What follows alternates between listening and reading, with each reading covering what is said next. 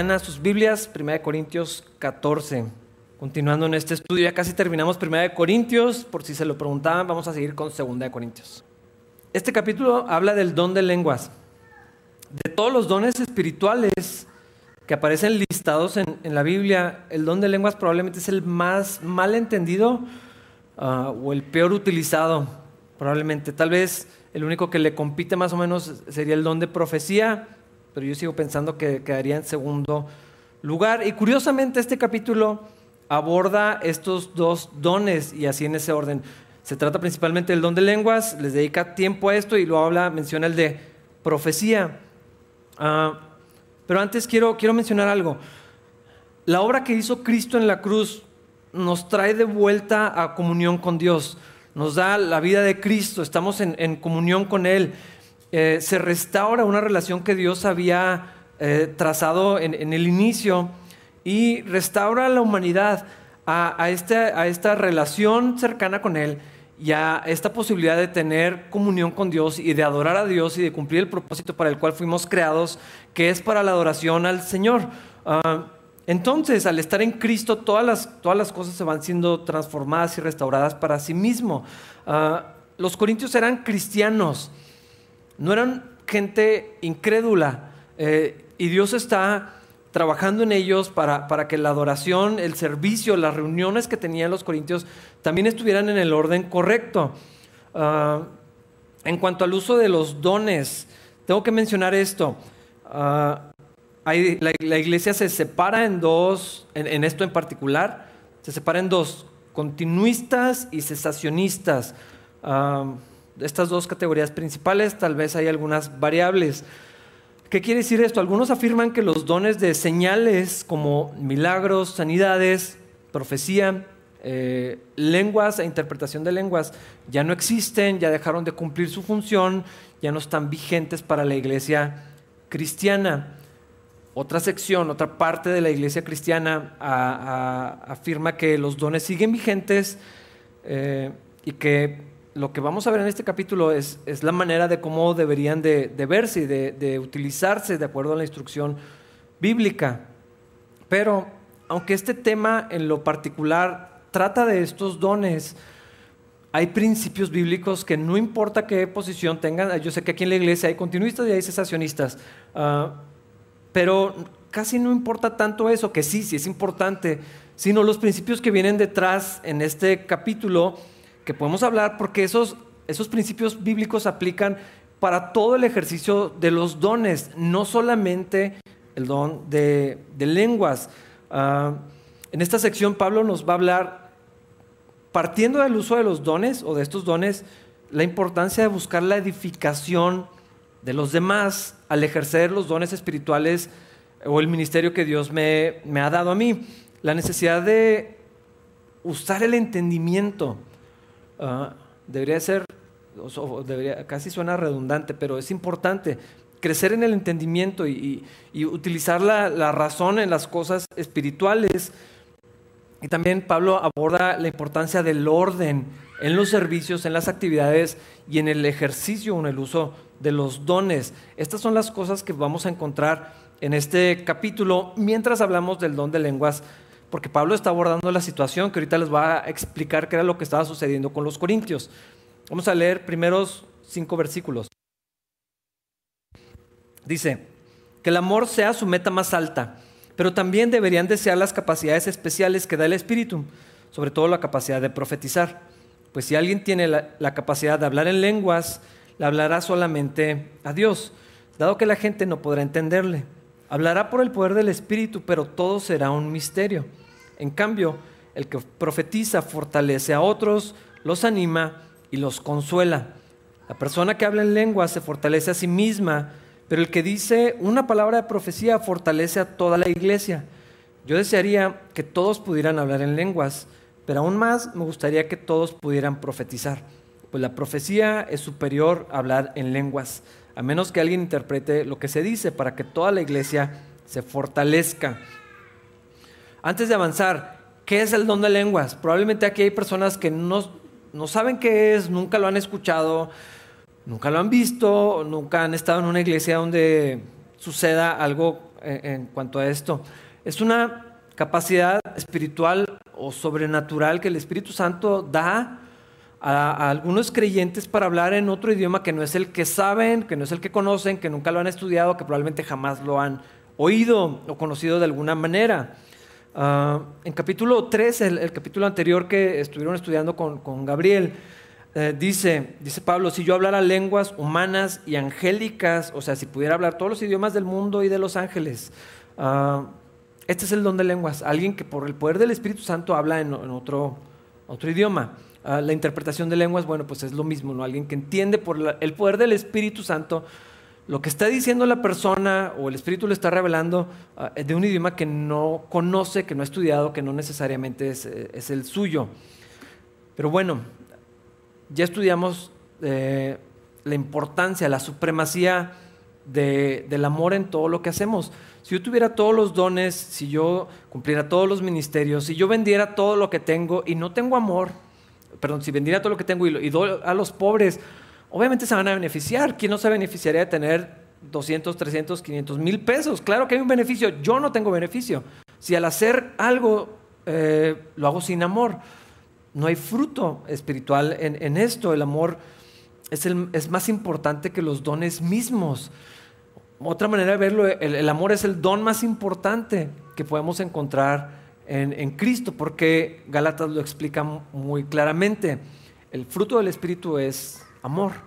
No es algo que yo pueda crear. Eh, el amor humano, el cariño que tenemos con las personas, el amor romántico o de familia y todo esto, no, es como el, amor que Dios puede dar, es un amor superior, es algo que el Espíritu Santo produce en nosotros.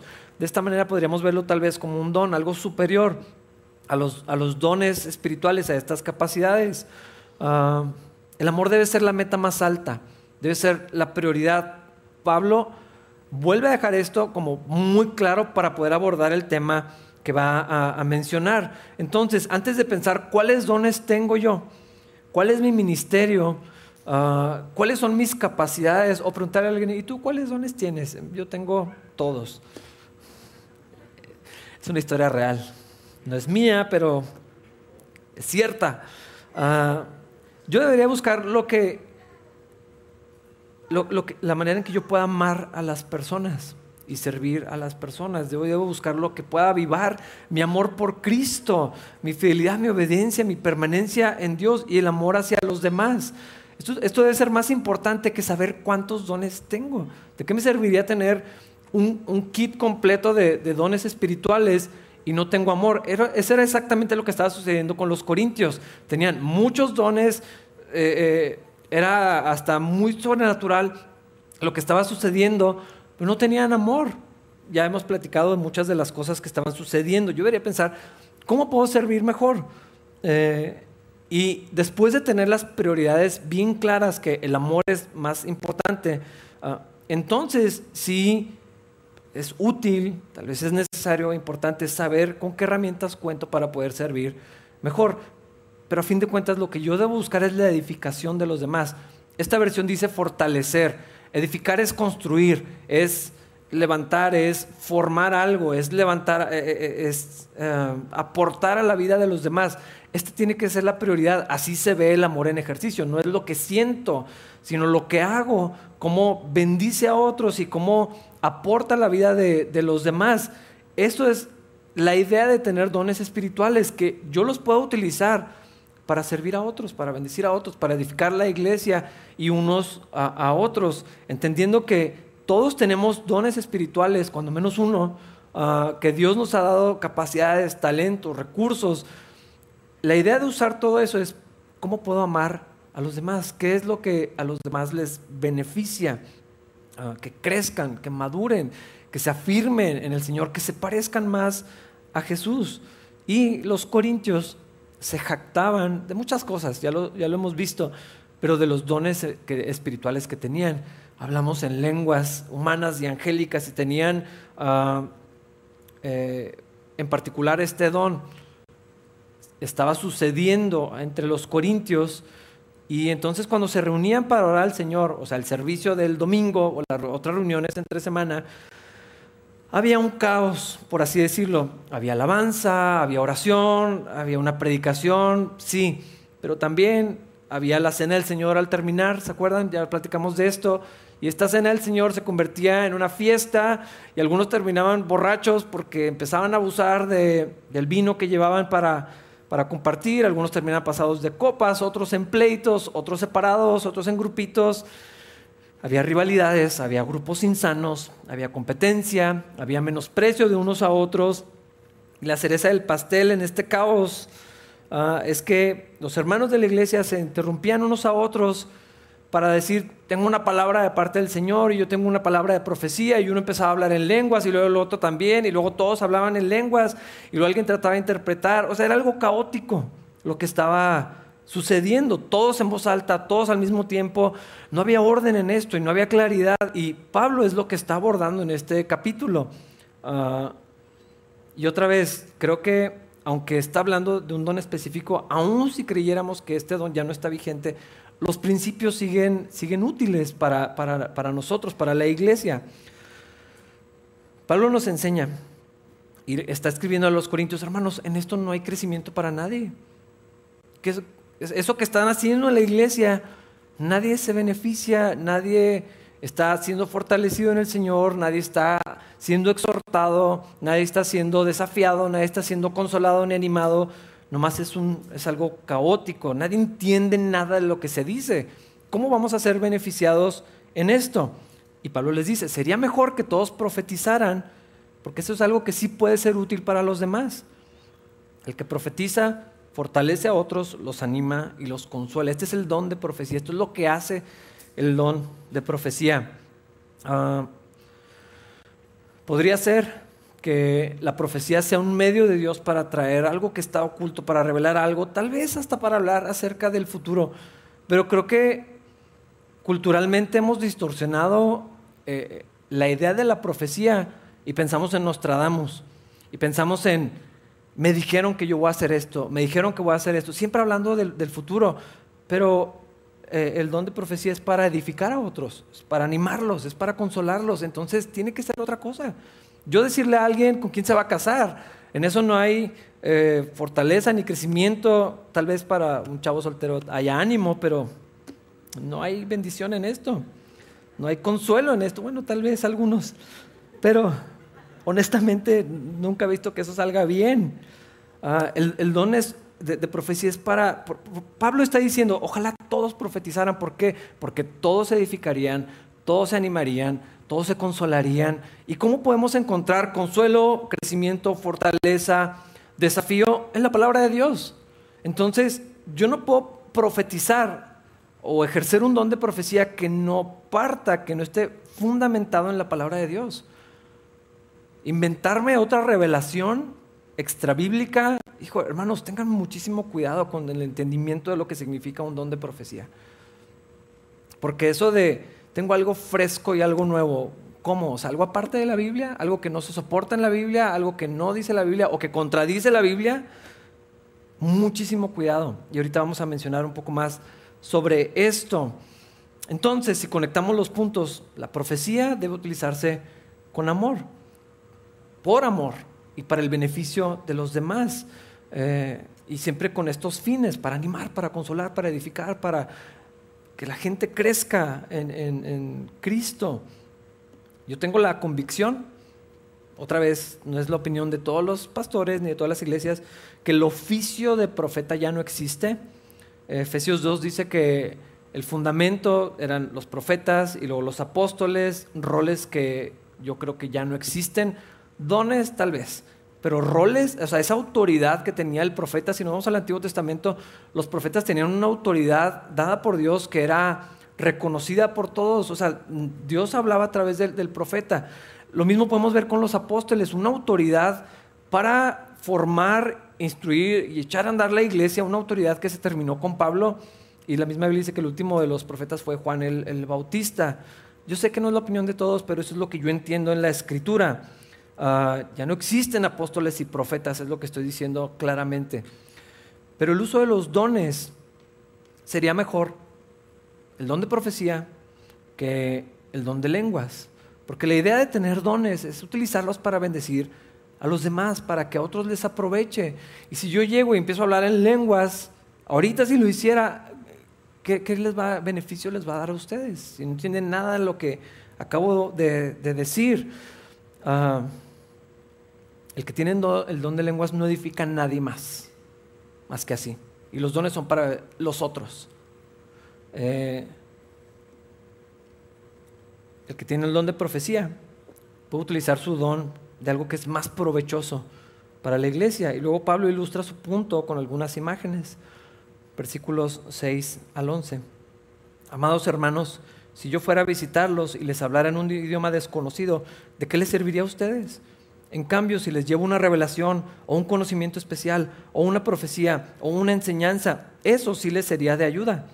Aún los instrumentos inanimados como la flauta y el arpa tienen que emitir sonidos nítidos o nadie reconocerá la melodía.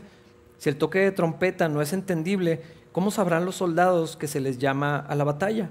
Lo mismo ocurre con ustedes. Si hablan a la gente con palabras que no entienden, ¿cómo podrían saber lo que ustedes dicen? Sería igual que hablarle al viento.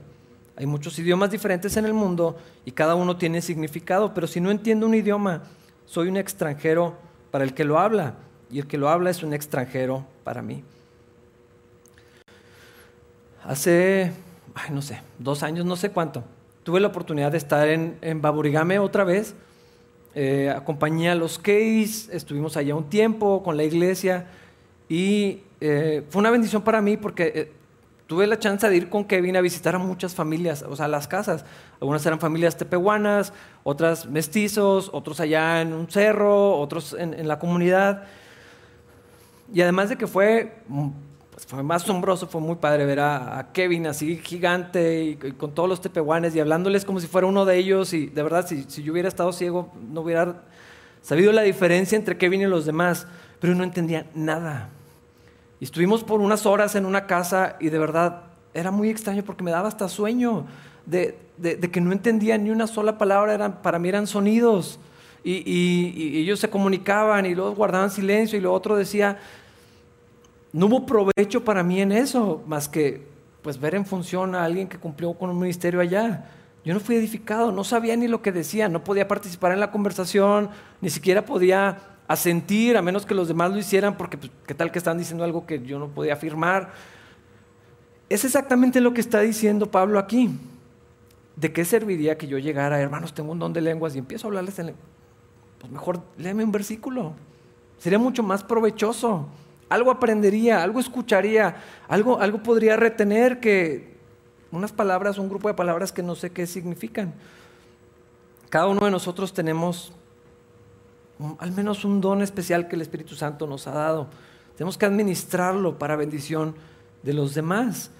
Ah, y en lo particular este don de lenguas y en lo general los demás dones, ah, en el uso de las capacidades que Dios me da tiene que haber entendimiento, tiene que haber claridad. Ah, yo nunca he conocido algo tan caótico como lo que probablemente sucedía en la iglesia de Corintios. Pero les puedo contar de muchas experiencias similares, no a ese grado, eh, pero fui en eventos de jóvenes, en reuniones pequeñas, en grupitos de oración, en congresos de más de 5 mil personas, en iglesias, en ciertos servicios. Ah, para mí fue una bendición por alguna razón. Tuve la oportunidad de conocer muchas iglesias distintas a la que yo, en la que yo fui formado. Ah, y Muchas veces llega a haber un momento así. Es el momento de todos hablar en lenguas. Esto lo vi muchas veces. Y lo que sucedía era caótico. Porque era todos, empiezan a hablar y, hablan en lenguas y el del micrófono y luego el otro del micrófono y luego la gente y luego se paraban y todos hablando en algo que era peor que estar en un concierto ruidoso. Porque cuando menos en un concierto hay una melodía y alguien está dirigiendo y puedes distinguir lo que está, lo que está sucediendo. Aquí no. Ah, ¿Qué era lo que pasaba? Si querías estar en la misma onda espiritual, si querías verte cristiano, si querías verte no como un novato en las cosas de Dios, si querías ser bendecido, porque esto era lo que te decían, si querías ser tocado por Dios, pues tenías que hablar en lenguas, aunque no tuvieras el don. Algunas denominaciones enseñan o lo han llevado esto tan lejos como para decir que no eres salvo hasta que no hablas en lenguas. ¿Por qué? Porque el hablar en lenguas es la evidencia de que el Espíritu Santo vino a ti y entonces eres salvo. Imagínate la presión de, pues yo no sé ni cómo es eso, entonces no soy salvo, entonces me al infierno. No soy salvo porque no hablo en, lenguas. Ah, otros tal vez no lo llevan hasta ese punto de la salvación, pero dicen que no has sido lleno del Espíritu Santo si no hablas en lenguas. O andas en pecado, o andas mal, o algo está mal en tu vida cristiana porque no hablas en lenguas. Imagínate esta presión sobre un creyente. Ah, oramos por ti y no hablas en lenguas. Si tienes fe, si crees en Cristo, si estás guardando algún pecado, tienes algo que confesar, estás viviendo mal, eh, no estarás endemoniado. No estoy bromeando con esto. Ojalá, ojalá me lo estuviera inventando. Imagínate los 15 años, donde quieres seguir al Señor con todo tu corazón y, escuchas todo este tipo de preguntas y esta presión, pues entonces no ando bien con Dios, entonces ¿para qué intento? ¿Para qué vivo la vida? O sea, si me voy al infierno. Ah, me tocó ver, y otra vez, no estoy inventando y no es, no lo digo en broma, es en serio. En algunos lugares llegué a escuchar como ejercicios para que hablaras en lenguas. Eh, suelta la boca, relaja la, quijada ah, y comienza a decir algunas palabras que parecen trabalenguas. Y vi mucha gente decir cosas que no tenían ningún sentido nomás para encajar, nomás para no meterse en problemas porque el pastor está hablando por él, el conferencista lo está empujando de la frente y pues, ¿qué, haces? Pues, pues algo tengo que decir y diciendo palabras que no son palabras. Ah, caos, desorden, no, no, hay bendición en, en, esto. Algo emocional sí, pero una bendición espiritual, no importa lo que pensemos, la Biblia dice que no hay. No importa lo que te dijeron, no importa lo que creas, no importa si saliste y lloraste y muy bonito. La Biblia dice que no hay bendición, no hay edificación cuando la gente está hablando en lenguas y nadie entiende nada. No es mi idea, léalo otra vez, tienen algún problema, consúltelo con el Señor. Se puso bien padre el evento, lo escuché tantas veces, pero ¿de qué? ¿Qué se puso padre? ¿Qué fue lo bonito de, de, esto? Porque sentí algo de calorcito, porque lloré un montón, porque la alabanza fue muy bonita, algo emocionante. La Biblia lo dice claramente, esto es suficiente, pero yo lo vi en persona, no, no hay edificación en esto. Nadie es edificado, no, no hay propósito en decir todos vamos a hablar en lenguas. Es, de hecho, es antibíblico. Es contrario a lo que este capítulo enseña. Versículos 12 al 25. Aparte es perturbador para algunos. Nomás un grupo selecto de personas cree que fue una bendición. Los demás, honestamente, no, no lo ven así. Versículos 12 al 25. Lo mismo ocurre con ustedes ya que están tan deseosos de tener las capacidades especiales que da el Espíritu, procuren las que fortalecerán a toda la iglesia. Por lo tanto, el que habla en lenguas también debería pedir en oración la capacidad de interpretar lo que se ha dicho. Pues si oro en lenguas, mi espíritu ora, pero yo no entiendo lo que digo. ¿Qué debo hacer entonces? Oraré en el espíritu y también oraré con palabras que entiendo. Cantaré en el espíritu y también cantaré con palabras que entiendo. Pues si alabas a Dios solamente en el espíritu, ¿Cómo podrán los que no te entienden alabar a Dios contigo? ¿Cómo podrán unirse a tus agradecimientos cuando no entienden lo que dices? Tú darás gracias muy bien, pero eso no fortalecerá a la gente que te oye. Yo le agradezco a Dios que hablo en lenguas más que cualquiera de ustedes, pero en una reunión de la iglesia para ayudar a otros preferiría hablar cinco palabras comprensibles que diez mil palabras en un idioma desconocido. Amados hermanos, no sean infantiles en su comprensión de estas cosas, sean inocentes como bebés en cuanto a la maldad, pero maduros en la comprensión de, en la comprensión de asuntos como estos. En las escrituras está escrito, hablaré a mi propio pueblo en idiomas extraños y mediante labios de extranjeros, pero aún así no me escucharán, dice el Señor. Así que como ven, el hablar en lenguas es una señal no para los creyentes, sino para los incrédulos. La profecía, sin embargo, es para el beneficio de los creyentes, no de los incrédulos.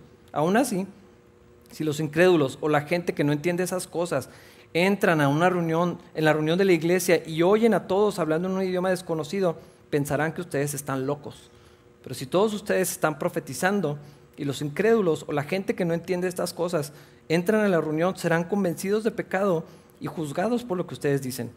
Al escuchar sus pensamientos secretos quedarán al descubierto y caerán de rodillas y adorarán a Dios, declarando, en verdad, Dios está aquí entre ustedes. Perdón. Hermanos, la Biblia no puede ser más clara en esto. ¿Cómo, ¿Cómo, es posible que reinterpretamos esto a lo opuesto? Pablo está diciendo, ¿quieren dones espirituales? Oren que Dios les dé los dones que bendigan a más personas. No los que se sientan más bonito, no los que se vean espectaculares.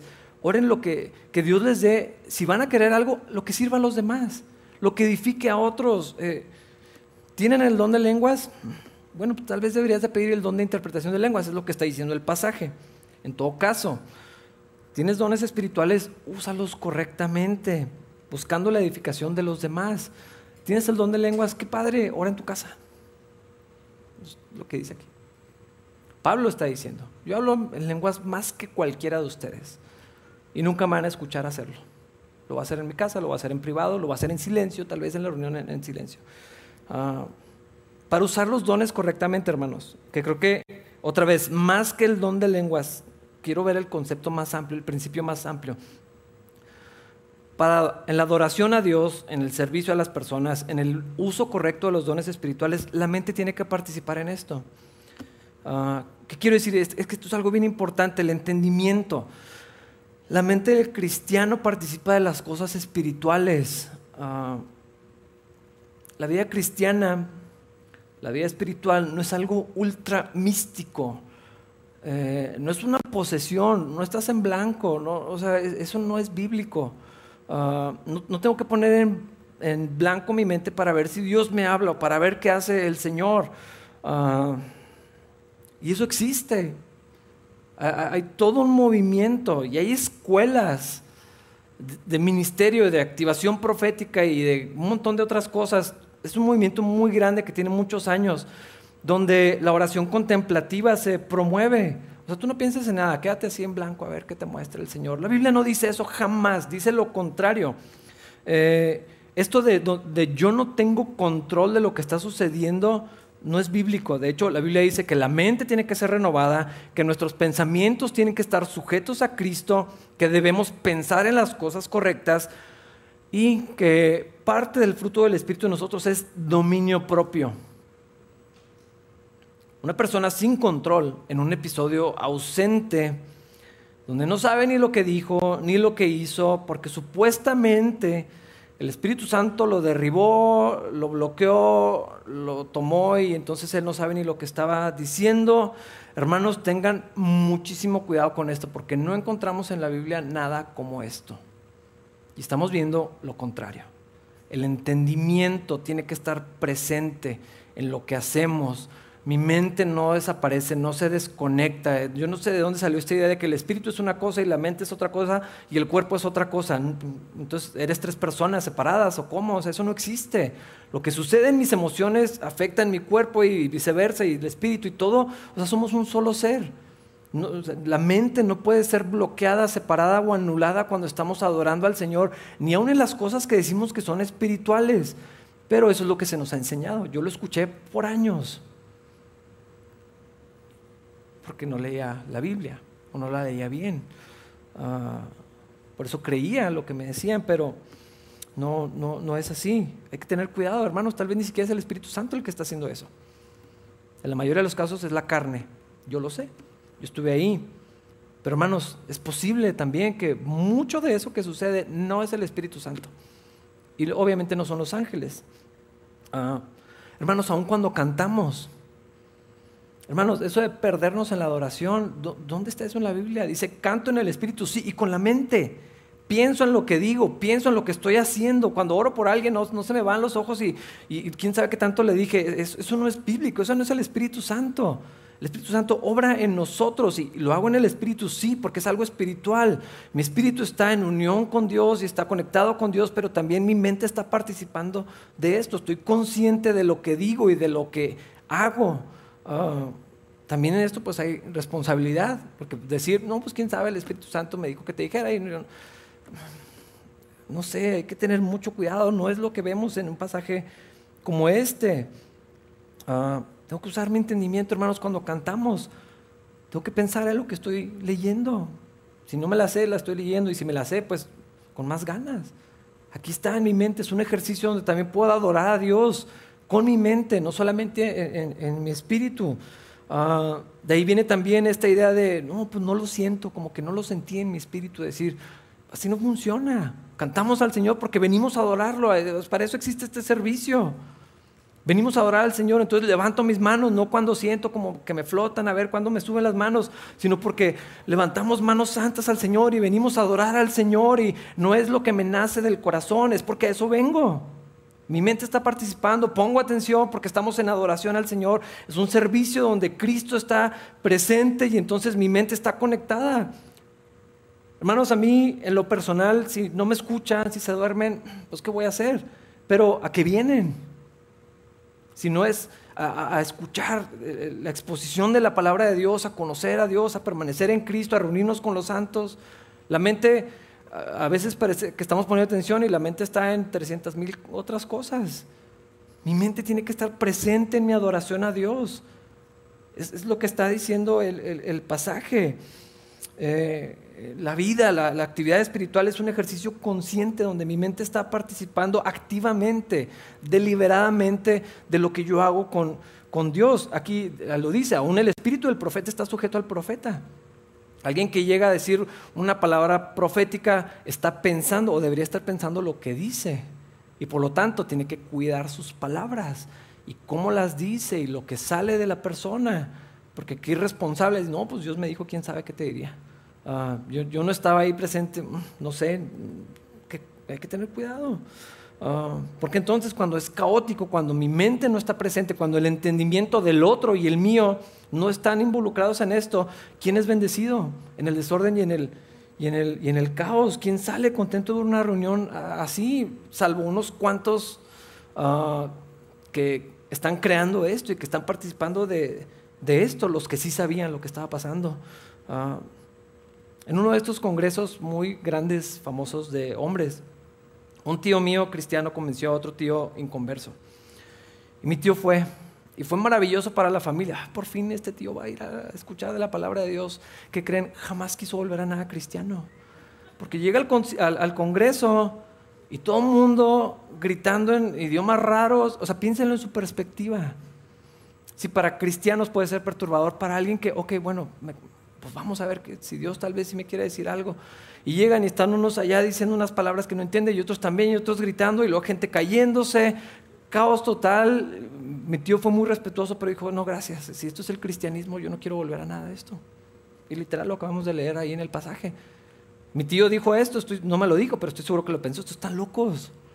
¿Qué es esto? pero si hubiera habido una exposición de la palabra de Dios y el ejercicio tal vez profético, bíblico de animar, de consolar, de otra cosa, tal vez la historia hubiera sido muy diferente, muy distinto. Es muy triste porque en un sentido pues esa era la última oportunidad.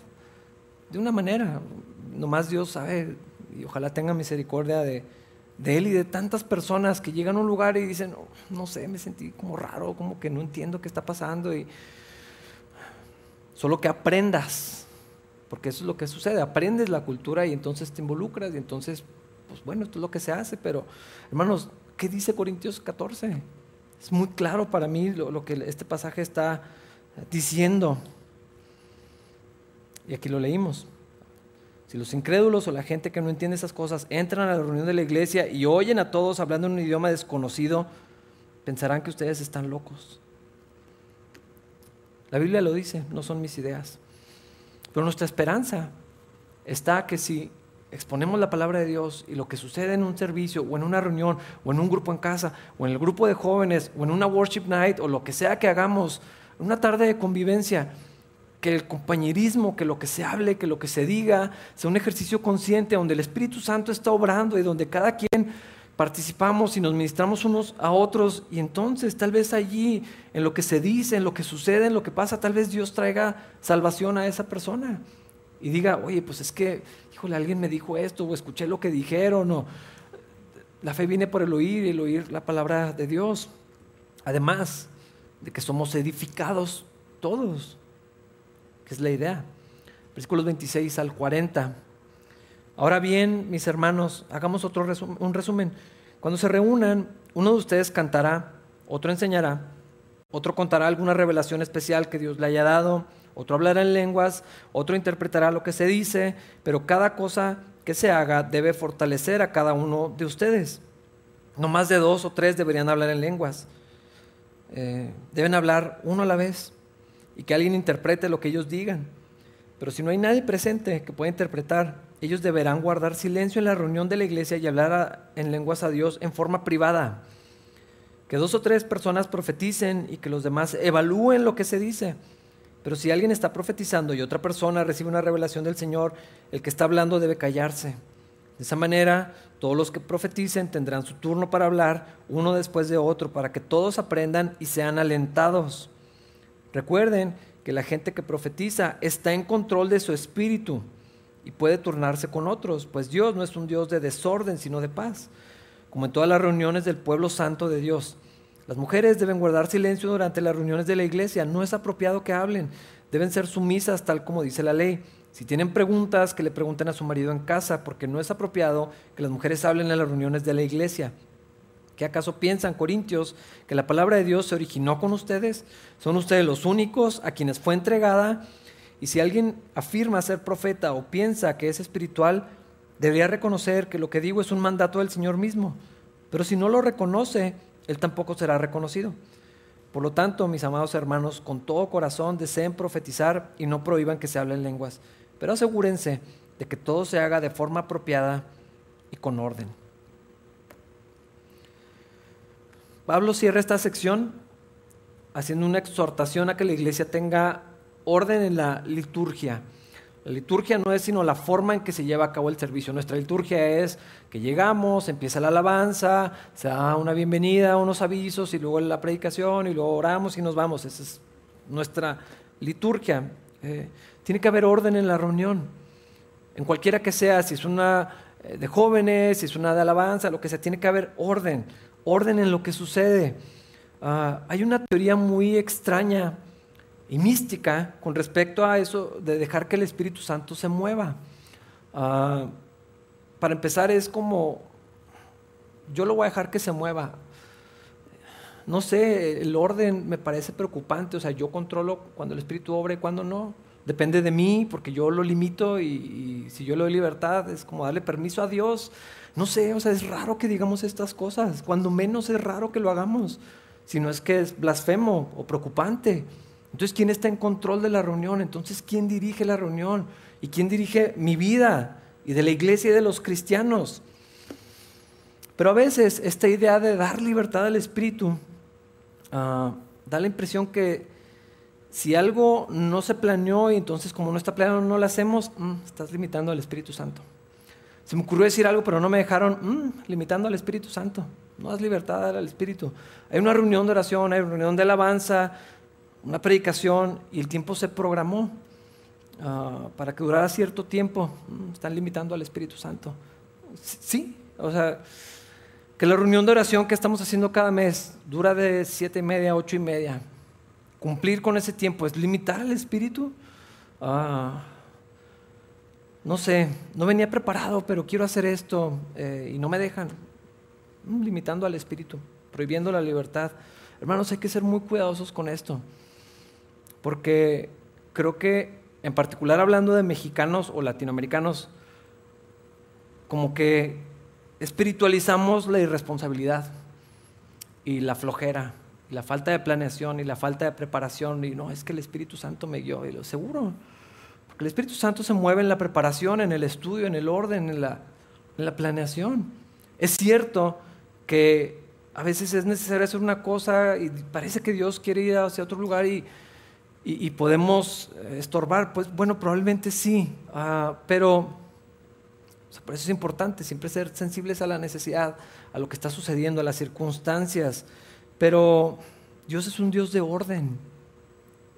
Tiene que haber orden. Esto no quiere decir que tiene que ser estructurado donde es imposible hacer otra cosa. ¿no? Es obvio que no es lo que estoy diciendo. Ah, eso viene de control, eso viene de, de, perfeccionismo y el perfeccionismo es orgullo. Ah, una cosa es que quiero hacer las cosas para la gloria de Dios con excelencia. El perfeccionismo lo vemos como una virtud, pero no lo es. Tiene, que ver con el orgullo, donde todo se tiene que hacer exactamente como yo lo diga, o si no está mal, eh, bueno, pues obviamente eso es, orgullo. Uh, sí hay que ser sensibles al Señor, sí hay que poner atención a la necesidad. Eh, es algo, les voy a dar un ejemplo, lo he platicado con, los sugieres. Ah, es un ministerio padrísimo, es una bendición para la iglesia, pero lo más importante es la gente, no que todo esté en orden. Tiene que haber orden, pero es más importante si alguien necesita oración, si algo está sucediendo, si algo se tiene que atender, es, entonces tenemos que salirnos un poquito para atender esa necesidad. Ah, pero imagínense si de pronto alguien tiene una necesidad y yo les digo, hermanos, discúlpenme, voy a subir a la oficina para hablar con esta persona y dejo el mensaje a la mitad. Es obvio que no, no estaría correcto hacer esto. Otras personas que, que, que, hagan eso, uh, orden, estructura y ver la ocasión, las circunstancias en general. Una vez suspendimos un servicio porque se nos estaba cayendo el aire acondicionado. Queríamos que nadie se muriera. Hay errores humanos también. A veces pasa algo en el micrófono o sucede alguna cosa, las cosas se mueven, cambian, no salen como queríamos. Esto no necesariamente es el enemigo metiéndose al servicio, pues las cosas se descomponen. Ah, pero eso es muy distinto a tener la improvisación como metodología de trabajo o como metodología de, servicio. Ah, no estudié, pero que el Espíritu me guíe. Híjole, pues no tuve chance de ensayar, pero bueno, que Dios se mueva para su gloria y Híjole. Por cierto, quiero hacer un apunte con, respecto a lo que menciona de las mujeres. puse a estudiar. Al parecer, principalmente en la iglesia de los Corintios, había mujeres que estaban ocasionando desorden y caos en las reuniones, eh, muchas participaciones fuera del lugar, el don de lenguas también estaba sucediendo aquí, no, pues es que tengo una palabra y como que esto era lo que estaba sucediendo, no estaban empezando a tomar un rol, que la Biblia les, les niega, eh, por eso Pablo hace este apunte. Pero bueno, ah, hay, que, hay que tener cuidado con esto, hermanos. Quiero concluir con algunos pensamientos. Tal vez tú no creas en el don de lenguas, tal vez sí. Ah, creo que los principios que vemos aquí tienen que ver con la vida cristiana más que con el puro don de lenguas. Espero haber logrado comunicar eso. Ah, Cristo nos, nos trajo a sí mismo, nos restauró. Aquí está hablando a creyentes. Esto no es para, pórtense bien para obtener el favor de Dios, ni la salvación de Dios, ni la bendición de Dios. Es porque el Señor va restaurando las cosas. Una vez que estamos en Cristo, va restaurando la adoración. No podemos adorar a Dios como nos dé la gana. El Señor mismo establece la, la manera y los parámetros en los que debemos relacionarnos los cristianos con ellos. Y, parte del crecimiento en nuestra vida cristiana es aprender cómo Dios quiere que se hagan las cosas. Ah, en Calvary creemos que todos los dones están vigentes para la iglesia, pero también creemos que no es un tema tan importante como para pelearnos con alguien que dice que ya no funcionan. Podemos dialogar, podemos platicarlo, podemos discutirlo de una manera sana pero no es tan importante como para pelearnos por eso, no nos vamos a meter en problemas así. En la práctica, porque esto es en la teoría, ¿no? que creemos en la vigencia de los dones, en la práctica, probablemente yo diría 100 a 2 de las veces que he visto mal utilizar esto, y por lo, que mencioné antes, ¿no? No he visto este orden nunca en la iglesia cristiana donde se hablen don de lenguas, ¿cómo lo dice la Biblia? Hay, una, dos o tres personas máximo, hay una interpretación. Lo que he visto es más bien, todos vamos a hablar en lenguas y aunque no sepas si algo también, a ver si empiezas, si el Espíritu Santo te toma y empiezas a decirlo. Eso es lo que yo vi muchas veces. Ah, si este don está vigente, que creemos que es probable que sí, debe usarse de una manera privada. Tú con Dios, tú en tu casa. Estás en la iglesia, pues en silencio. Nadie tiene por qué estar oyendo. Eh, me parece que es lo que el pasaje claramente dice. Si tienes el don de lenguas, gloria a Dios. Tal vez deberías de pedirle que te dé el de interpretación ah, o no lo uses en público. Si hubiera don de lenguas y de interpretación, como quiera debería haber orden y tiempo para utilizarlos. si hay don de lenguas, de interpretación, y se usan en orden, todavía hay otra responsabilidad que la Biblia habla. Dice que la iglesia tiene que juzgar eso. ¿Qué quiere decir? Evaluar. Eh, que hay ministerios completos que se vuelven bien insanos porque alguien tuvo una visión, porque alguien tuvo un sueño, porque alguien trajo una palabra profética. Y dicen una cosa y todos lo aceptan como ley. Díganme si no lo han visto. Si tienen cierto tiempo en el cristianismo, estoy 100% seguro que ha sucedido algo como esto. Y nadie se atreve a decir, sí sería del Señor eso. O la hermana tenía muchas ganas de decir algo bonito. O el hermano tiene una buena intención. O la familia esa como que quieren controlar las cosas. No lo evaluamos, no lo ponemos en duda. Y la Biblia dice que debería de evaluarse. En otra versión dice juzgar. La profecía se tiene que juzgar. Lo que se dice se tiene que juzgar. ¿Qué quiero decir con esto? Que si alguien dice, yo estoy seguro que el Señor me dio el don de interpretación de lenguas, o los dos, bueno, lo que digas lo vamos a tomar en cuenta. Y si vemos algo que es extrabíblico, antibíblico, insano, pecaminoso, te lo vamos a decir. Entonces, eso pone una responsabilidad. Por eso la importancia del entendimiento. Yo no puedo decir, no, es que el Señor me reveló y yo no sé lo que tenía que decir. Al que le tenga que pasar, lo, lo que caiga, lo que le caiga, le guste a quien le guste. No, eso no existe. Vamos a evaluarte. Aún los profetas, los falsos profetas, eran condenados a muerte por decir un mensaje que no tenían que haber dicho. Pero aquí nos permitimos decir lo que nos dé la gana. Y como nadie va a decir, decimos, es que el Señor me dijo. Seguro, porque todos los demás vamos a ver si es cierto. Porque todos los demás también estamos en el Espíritu y vamos a ver si lo, que Dios tú dices que está haciendo y te está diciendo en este momento es algo que es en armonía con lo que Dios está haciendo con el resto de la comunidad. Entonces tal vez mejor no digo nada, menos que esté seguro que el Espíritu Santo me está diciendo. Pero creo que esto aplica no solamente en el don de lenguas, en cualquier otra contexto donde alguien habla y participa y el Señor me mostró, el Señor me ha dicho, bueno, vamos a ver que esto se alinee con la palabra de Dios, vamos a revisarlo juntamente. Y estoy hablando de la predicación también, hermanos. Lo que yo digo tiene que ser evaluado por ustedes. A riesgo, porque las muchas palabras no falta pecado, a riesgo de equivocarme y sé que a veces cosas que he dicho con intención tal vez nunca lo he hecho, pero eso no significa que no haya hecho algo que haya aterrizado mal, algo que no quise decir, algo que se malentendió, algo que ofendió, lastimó. Ah, aún lo que se dice en el púlpito tiene que ser evaluado. ¿Cuánto más las cosas que vienen del Dios me dijo? Sí te dijo. No estoy tan seguro de eso. Ah, no debemos aceptar nada como divino, nada más porque alguien lo dijo. Ah, si fuera así, me han dicho tantas profecías a lo largo de mi vida, hermanos, que si fueran todas ciertas, a lo mejor nomás alguien me quería animar. Con eso me quedo, lo dejé en un cajón y ahí lo tengo. Si Dios quiere hacer algo con esto, pues que Dios lo muestre. Eh, pero la gran mayoría de esas cosas estoy seguro que no venían del Señor. Estoy seguro que no venían del Señor. Era una buena intención de alguien que estaba orando por mí, quería animarme, quería decirme algo bonito. Pues gloria a Dios por eso acepto ese amor, esa intención, pero de eso al mensaje, hermanos, hay que ser muy cuidadosos con esto.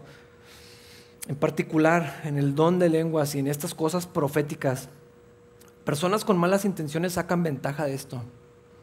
Si hay gente perversa que saca ventaja de esto a propósito.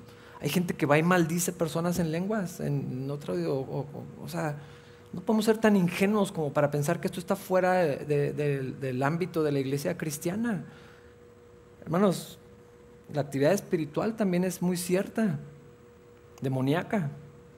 Entonces, afirmar que todo lo que es sobrenatural es el Espíritu Santo sin evaluarlo. Una persona fuera de control sacudiendo la cabeza así, tirada en el suelo, atacado de la risa, ¿está seguro que es el Espíritu Santo? ¿Seguro que Dios hace una persona para su bendición y la edificación de la iglesia? Caos donde todo el mundo está vomitando o riéndose o ladrando como perros. Hermanos, de verdad, pensamos que eso es glorioso para Cristo, eso habla de Cristo, eso edifica la iglesia, eso trae bendición. Y otra vez, ojalá me estuviera inventando estas cosas y hay peores, pero se enseña este es el mover del Espíritu Santo y se asume como cierto sin ni siquiera voltear a ver lo que la Biblia dice. Tengan muchísimo cuidado, muchísimo cuidado con estas cosas.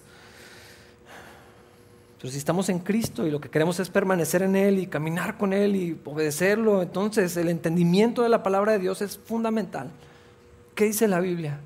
La oración, la comunión con Dios, la sabiduría de otras personas, la convivencia unos con otros, la evaluación sana de, de lo que se escucha, de lo que se dice, la intención, como leíamos al principio del capítulo, de amar a los demás, de bendecir a la iglesia, de, que la adoración de Cristo sea verdaderamente una adoración a Cristo y no una exaltación del hombre ni experiencias emocionales para nadie, sino donde Cristo realmente es glorificado por la obra que Él, que él hizo y donde Él nos ha reunido para sí mismo, para su adoración, para su gloria, para cumplir con, el propósito que Él nos ha dado como iglesia. Y entonces empezamos a aprender cómo vivir la vida cristiana con, con los hermanos, lo hacemos para la gloria de Dios. Y hermanos, en armonía, con orden, con entendimiento, con sabiduría, con amor. Que Dios nos ayude, que la gracia del Señor esté con todos nosotros. Vamos a ponernos de pie para orar. Señor, queremos estar en comunión contigo, queremos estar en tu voluntad, queremos vivir la vida que Cristo nos ha regalado. A los que hemos puesto nuestra fe en Él, queremos disfrutar de ti, Señor, queremos vivir para tu gloria, queremos aprender a ser la iglesia que tú quieres. Dios, enséñanos cómo hacerlo, Señor. Ora en nosotros, corrígenos, Ayúdanos a andar en esa libertad que tú ganaste para nosotros, Dios. Edifica tu iglesia, Señor. Úsanos a, cada uno de nosotros, Señor, para, para tu gloria, Señor, para, para, edificarnos unos a otros, para servirnos y, Señor, que, que lo que suceda en cada reunión, en cada evento, en cada reunión de oración, de alabanza, en cada estudio, en cada servicio, Señor, sea agradable a ti, Señor, que tú te manifiestes, que en todo momento busquemos eh, agradarte a ti, Señor, y disfrutar de la vida que nos has dado, Señor. Obra en todos nosotros, Dios, te lo pedimos para tu gloria, Señor, en Cristo Jesús. Amén.